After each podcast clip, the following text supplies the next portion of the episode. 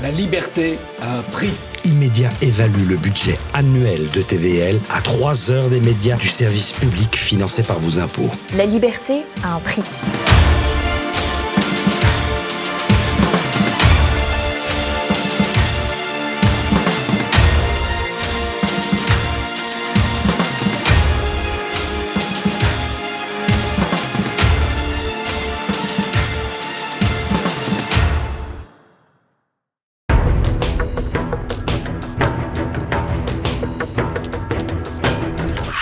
Bonjour à tous, bienvenue dans notre Zoom aujourd'hui en compagnie de Frédéric Ponce. Bonjour monsieur. Bonjour Pierre. Frédéric Ponce, grand reporter spécialiste des questions militaires. Vous êtes d'ailleurs colonel de réserve au 8e RPIMA de Castres. Vous publiez cet ouvrage chez Artege. L'Arménie va-t-elle disparaître? Un conflit oublié aux portes de l'Europe, comme d'habitude à retrouver sur la boutique officielle de TV Liberté. Alors, les tensions sont au plus haut depuis la reconquête éclair par l'Azerbaïdjan en septembre du Haut-Karabakh, enclave séparatiste que Bakou et Erevan se sont disputés pendant plus de trois décennies. Ces derniers temps, plus de 100 000 chrétiens ont fui pour rejoindre l'Arménie, puisque rappelons que le Haut-Karabakh est une enclave chrétienne en Azerbaïdjan. Quelles sont les dernières nouvelles que vous avez de ce conflit, Frédéric Ponce? Alors, ce qui se passe en ce moment dans le Haut-Karabakh est assez opaque, puisque le Karabakh est interdit à la fois aux, journalistes et à, toute présence internationale. On sait que les, les, les 9 dixièmes de la population arménienne chrétienne du Karabakh euh, sont partis vers la République d'Arménie. Il reste dans le Karabakh, là où il y avait jusqu'en septembre 120 000 habitants, il reste peut-être quelques milliers, on ne sait pas exactement, de personnes plutôt âgées, des personnes handicapées et des gens extrêmement pauvres qui ne voulaient pas perdre les maigres biens qu'ils mmh. pouvaient avoir. Et tout ça se, se, se, passe dans une ambiance très dure pour les gens qui restent, parce que on le sait, dès septembre, quand l'Azerbaïdjan envahit euh, avec son armée ce territoire, eh bien, euh, des lieux chrétiens ont été fermés, les lieux de culte, les cimetières ont été vandalisés et pillés, et se met en place euh, subrepticement, mais de façon très ordonnée et, et, très annoncée finalement, euh, une politique de, discrimination à l'égard des derniers habitants chrétiens avec un objectif, les faire partir tous vers la République d'Arménie pour achever le processus d'épuration ethnique et religieuse de l'enclave du Haut-Karabakh. Comment s'est déroulée militairement cette reconquête azérie du Haut-Karabakh?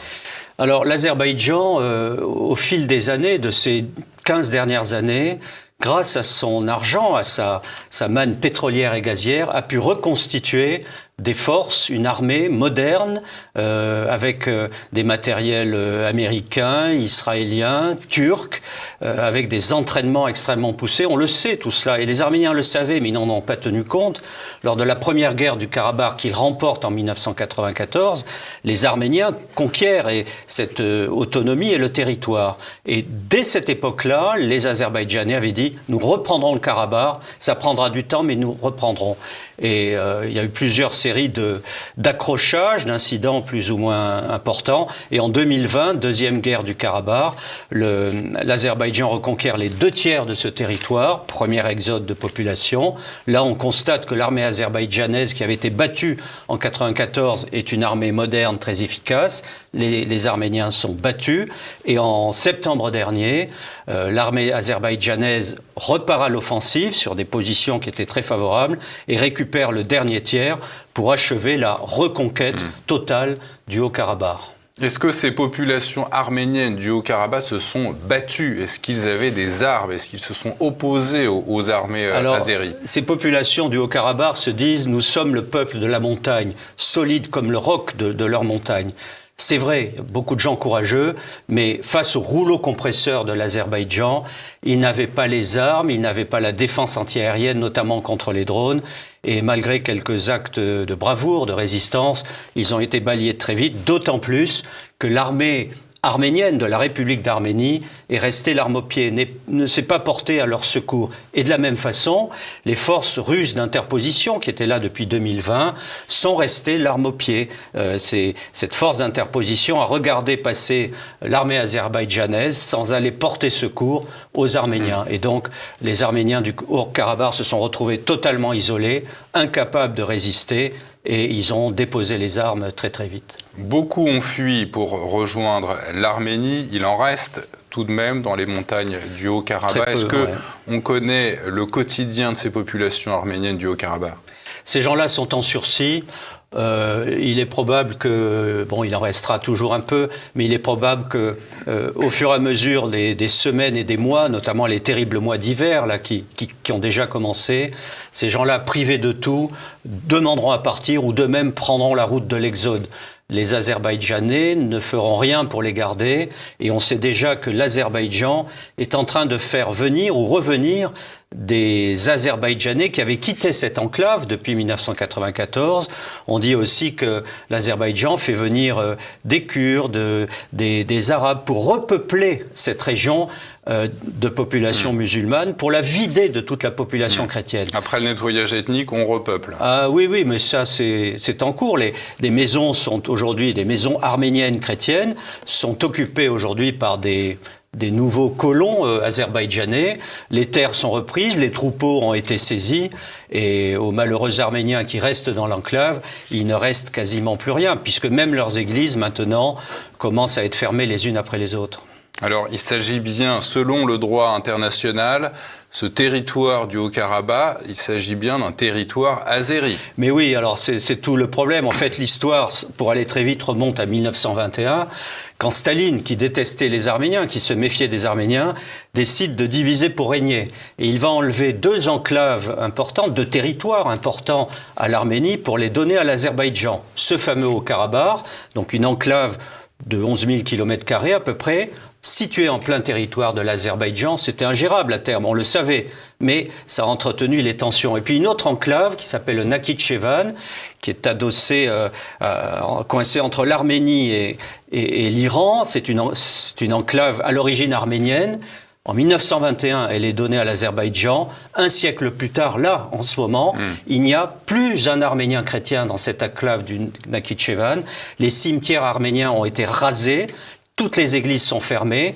Et en Arménie, comme dans le Haut-Karabakh, les Arméniens disent ce qui s'est passé au Nakhichevan va se passer au, Karabakh. Dans quelques années, il n'y aura plus une trace de présence chrétienne dans cette enclave du Haut-Karabakh. Et c'est exactement ce qu'avait annoncé, c'est ça qui est fou, tout est écrit en fait, c'est ce qu'avait annoncé le président, l'autocrate Ilham Aliyev et, ses amis dans un certain nombre de discours, de messages, de livres publiés par des historiens azerbaïdjanais. Ils disent très clairement que euh, l'Arménie n'a pas sa place dans le Caucase. Ils, euh, par un négationnisme assez incroyable sur le plan euh, historique, ils disent que les terres arméniennes d'aujourd'hui ne sont pas arméniennes. Ils nient l'arménité de l'Arménie. ils considèrent que des pans entiers du territoire de l'Arménie sont azéris et donc doivent revenir à l'Azerbaïdjan. Ils ont déjà préparé les noms de ces nouvelles régions dont ils vont s'emparer peut-être dans, quelques mois ou quelques années. Et par exemple, la province sud de l'Arménie, le Sionik, qui est la province la plus menacée, ils l'ont déjà rebaptisé pour les Azerbaïdjanais, c'est le Zangezur. Ce n'est pas une terre arménienne, ce n'est pas le Sionik, c'est le Zangezur azéri, où les Azerbaïdjanais ont vocation à revenir et à s'installer.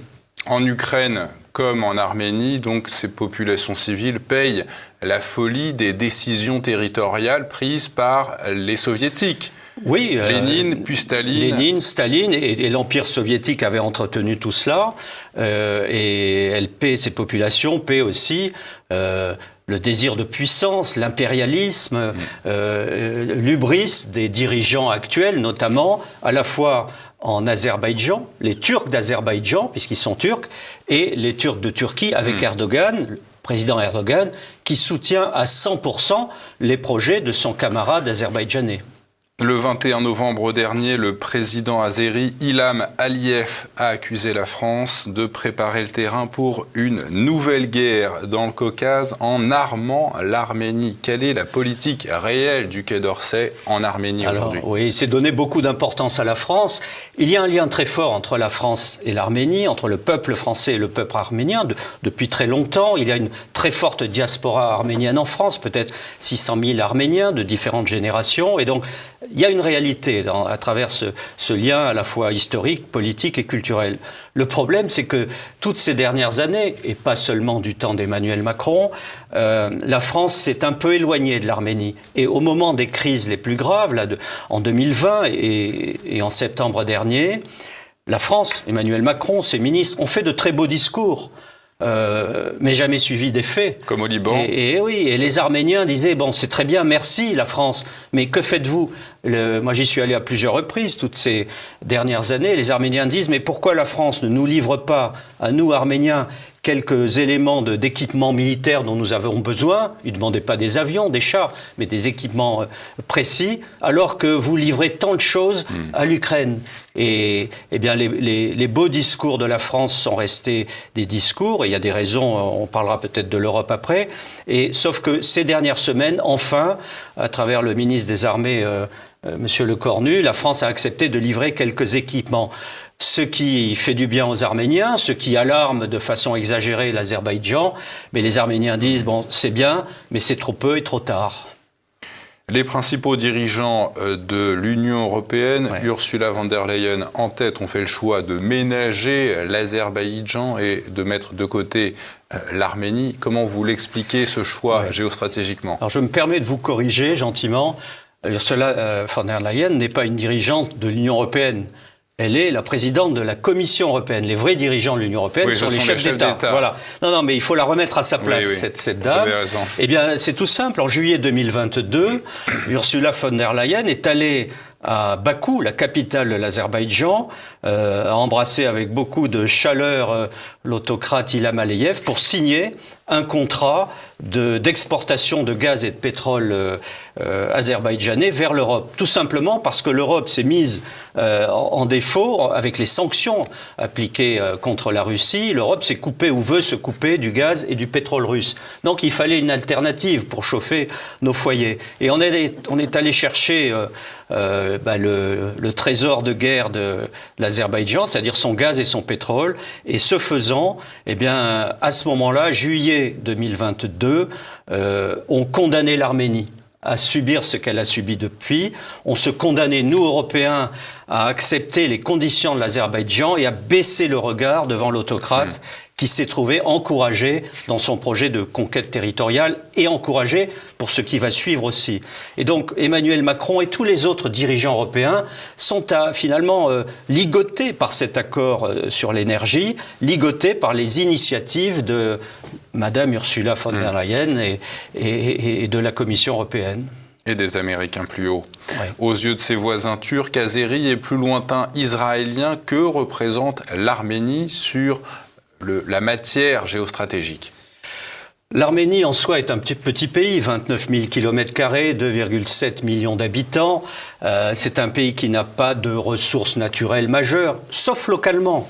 Euh, L'Azerbaïdjan est très intéressé par la conquête du Sionik, la partie sud, parce qu'il y a beaucoup d'eau. Il y a des mines aussi. Mais au niveau euh, régional plus, plus élargi, l'Arménie pèse assez peu. En revanche, la position géographique de l'Arménie en fait un, point de passage, ou en ferait un point de passage très intéressant pour les exportations de gaz et de pétrole de l'Azerbaïdjan vers la Turquie et vers l'Europe. À l'heure actuelle, les gazoducs et oléoducs doivent faire un détour par la Géorgie, éviter l'Arménie.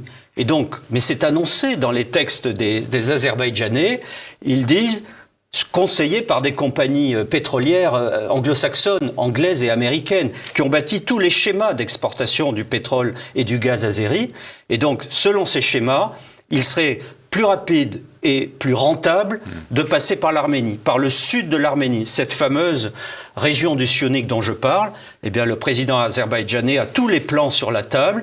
Il sait que pour vendre plus de pétrole et pour gagner plus d'argent, il doit en finir avec ce, caillou arménien là qui est dans, dans sa chaussure et il doit s'emparer au minimum d'un corridor pour faire passer son, ses oléoducs et gazoducs, ou au mieux, parce qu'il sera encore plus gagnant, s'emparer de la partie sud de l'Arménie, euh, où là, il pourra non seulement faire passer ses oléoducs et ses gazoducs, mais s'emparer des mines qui se trouvent en Arménie, s'emparer des formidables réserves d'eau, et l'eau est très importante, et puis aussi un autre aspect, fermer la frontière avec l'Iran. L'Iran a une frontière ouverte avec l'Arménie, c'est le poumon économique pour l'Arménie, et si cette frontière est fermée, les jours de l'Arménie seront comptés très certainement. Et sur le fait que Israël, Tel Aviv ait pris fait et cause pour l'Azerbaïdjan, comment vous l'expliquez ce choix? Euh, Oui, alors euh, Israël n'a pas un amour fou pour euh, les Turcs chiites, de, parce qu'ils sont chiites, de l'Azerbaïdjan, mais Israël raisonne en fonction de ses intérêts. L'intérêt d'Israël est double dans cette affaire.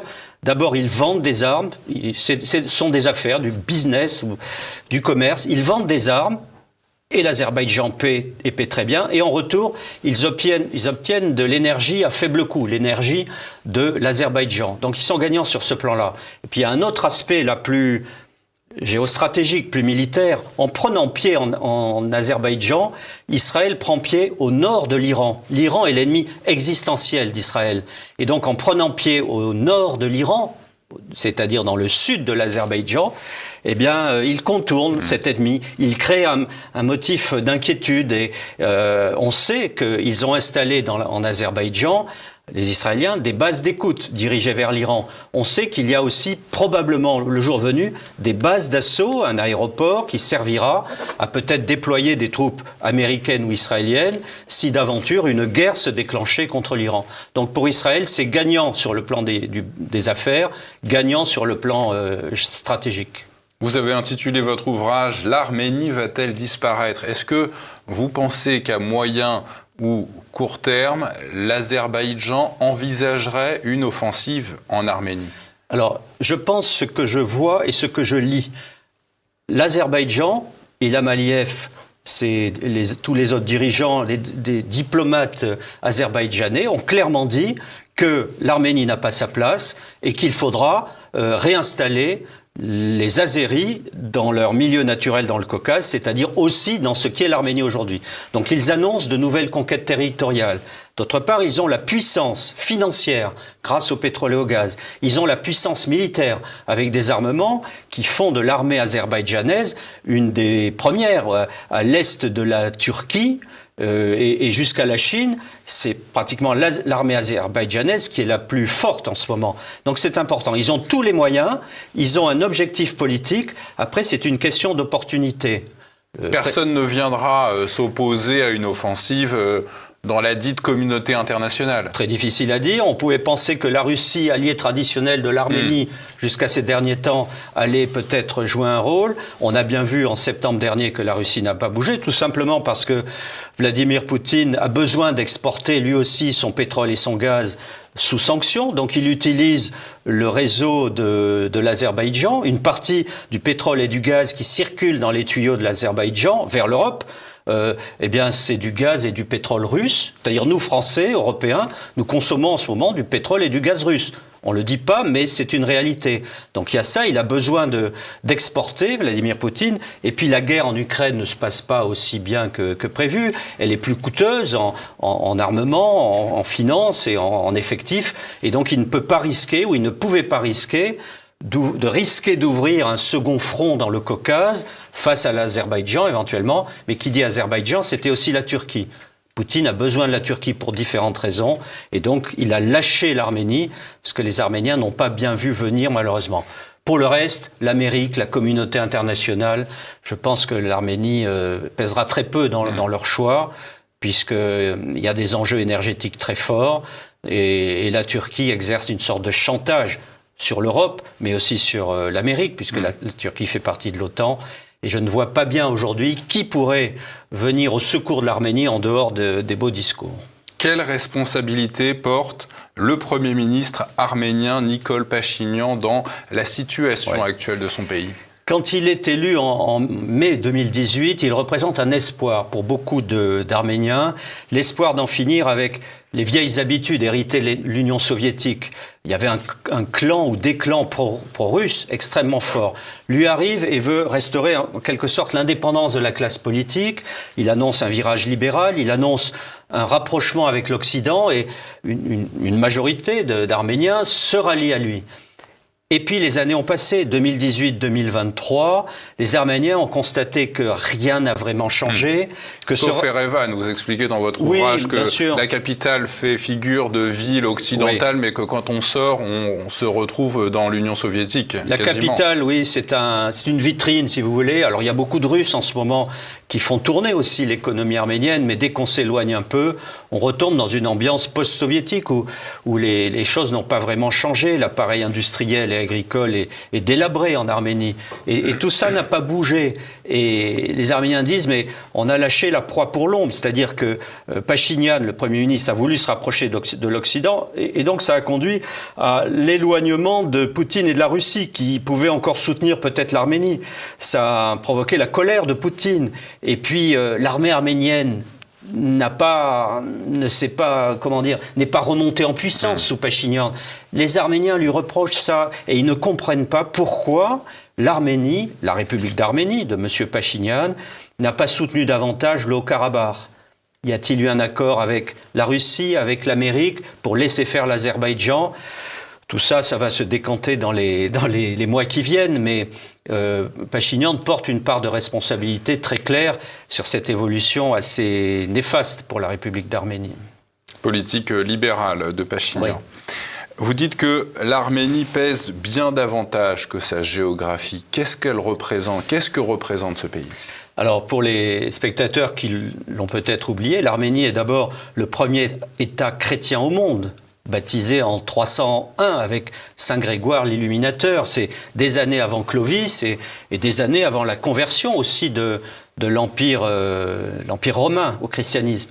Donc c'est un État chrétien depuis cette époque-là, et quand je dis État chrétien, avec toute cette culture finalement judéo-chrétienne, culture de liberté, de respect euh, de l'homme, respect de la femme, euh, des habitudes de liberté qui sont exceptionnelles dans le, euh, dès, qu'on va en Méditerranée orientale, en Orient et en Asie. ces valeurs judéo-chrétiennes sont très très rares. Et donc l'Arménie est vraiment, quand on va là-bas, on s'en rend compte, un, bout d'Europe tombé dans le Caucase ou fiché dans le Caucase depuis euh, bien plus longtemps que, que, beaucoup d'autres États. L'Arménie est un, peu un, miroir de ce que nous sommes avec cette ancienneté si particulière. L'ancêtre de l'Europe L'ancêtre de l'Europe, ce serait beaucoup dire, et ce serait faire injure aux vrais ancêtres de l'Europe, mais il y a une réalité. Euh, euh, et les Arméniens nous le rappellent souvent, qu'ils sont nos cousins, peut-être pas nos frères, mais nos cousins, et que ce qui leur arrive à eux, pourrait très bien nous arriver demain face à quoi? Face à cet impérialisme, alors géopolitique, mais aussi euh, civilisationnel qu'affronte l'Arménie. Depuis quelques années, avant ça n'était pas le cas, mais depuis quelques années, dans les discours des Azerbaïdjanais, on voit apparaître ce thème de la lutte du croissant contre la croix. C'est assez nouveau, mais ça revient très souvent, même dans les discours du président Aliyev, qui est pas plus euh, musulman que vous ou moi, mais ça revient. Et il y a une guerre de conquête civilisationnelle appuyée par la Turquie euh, au détriment de, l'Arménie. Et l'Arménie nous dit attention, attention, ce qui est en train de nous arriver, eh bien demain, ce sera peut-être l'Europe qui sera en première ligne. Eux disent, nous sommes en première ligne. Les chrétiens du Liban, à une époque, nous disaient cela, ils le disent encore. Les chrétiens d'Irak et de Syrie, nous sommes en première ligne. Ce que nous vivons, peut-être que c'est demain, ce sera votre avenir. Donc, aidez-nous aujourd'hui pour ne pas avoir à le regretter demain. C'est le message de l'Arménie. Qu'est-ce que vous espérez euh, comme dernière question dans ce conflit, Frédéric Ponce? Moi, ce que j'espère, c'est que la France retrouve son rôle historique, dégage une, vraie politique euh, euh, à l'égard de, pas forcément du Caucase, mais à l'égard de ce pays qui est un peu de nous-mêmes et euh, qu'on aille au-delà des mots et de la communication et qu'on se réengage un peu plus sur le plan culturel. Il y a une attente énorme euh, sur le plan politique et sur le plan militaire à l'égard de ce pays, sans aller faire la guerre là-bas. Mais si on ne montre pas sa force, on est faible dans ce genre de pays.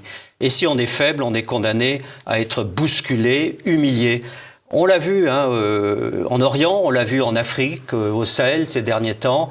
La France euh, pèse de moins en moins parce qu'elle n'a pas le courage de ce qu'elle est, de son identité, mais ça commence déjà chez nous, hein, à l'intérieur de nos frontières malheureusement, et elle se condamne à, se replier à, à, et à subir les coups sans pouvoir répondre, puisqu'elle a des doutes elle-même, la France, mais l'Europe plus largement, sur sa véritable identité. L'Arménie va-t-elle disparaître Un conflit oublié aux portes de l'Europe à retrouver comme d'habitude sur la boutique de TVL. Merci monsieur. Merci Pierre, merci beaucoup.